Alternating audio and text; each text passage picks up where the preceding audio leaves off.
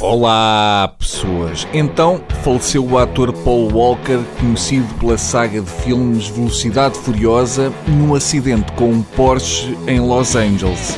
Ixi, o pior de tudo são as multas de trânsito que deixa por pagar.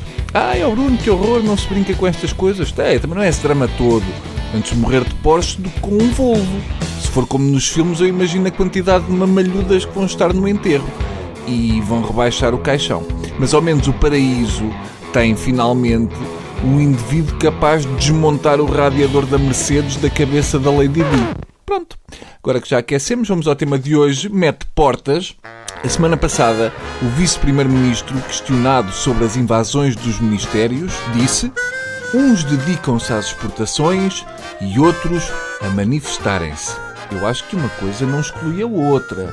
A verdade é que no governo Portas dedicou-se a ambas e com conhecido sucesso.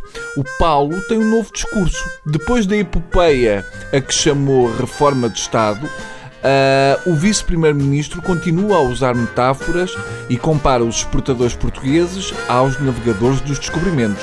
Diz o vice-primeiro-ministro que as semelhanças são evidentes, em ambos os casos vão poder fazer aquilo que querem. E diz: não sabem como vão ser recebidas, mas arriscam sem medo. Eu quase me atrevo a dizer que as pessoas que ocuparam os ministérios são os novos navegadores. Temos mais uma versão do líder do PP. Agora é o Paulinho das feiras internacionais. E cito: Costumo dizer que o Portugal exportador é uma boa continuação do Portugal navegador.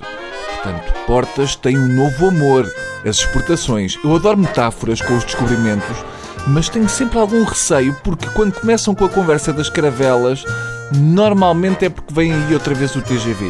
Diz o líder do PP. As exportações foram e serão uma luz que vai à frente para ultrapassar esse período.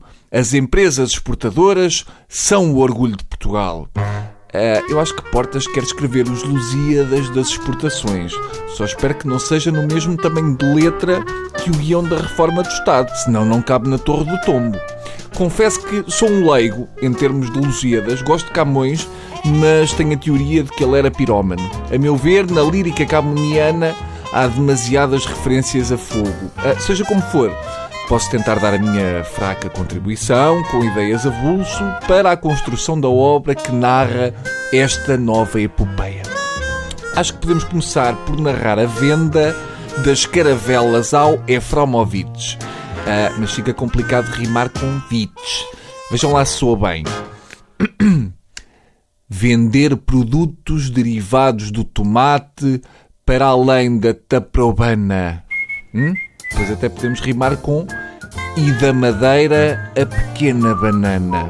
Estamos todos de acordo que o adamastor das exportações é o machete, ok? Isso está tudo de acordo. Ora, na minha ideia, no canto primeiro, há um concílio dos deuses em Bruxelas, onde Baco, de cadeira de rodas, conspira contra nós.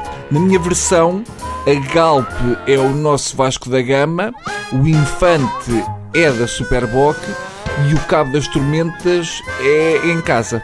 O meu canto nono dos Lusíadas dos Exportadores passa-se no Elefante Branco e a obra termina com uma estrofe sobre a inveja dos angolanos. E pronto, é isto. E que Nosso Senhor das Exportações nos dê vida e saúde para podermos vender lá para fora. Está bem? Adeus.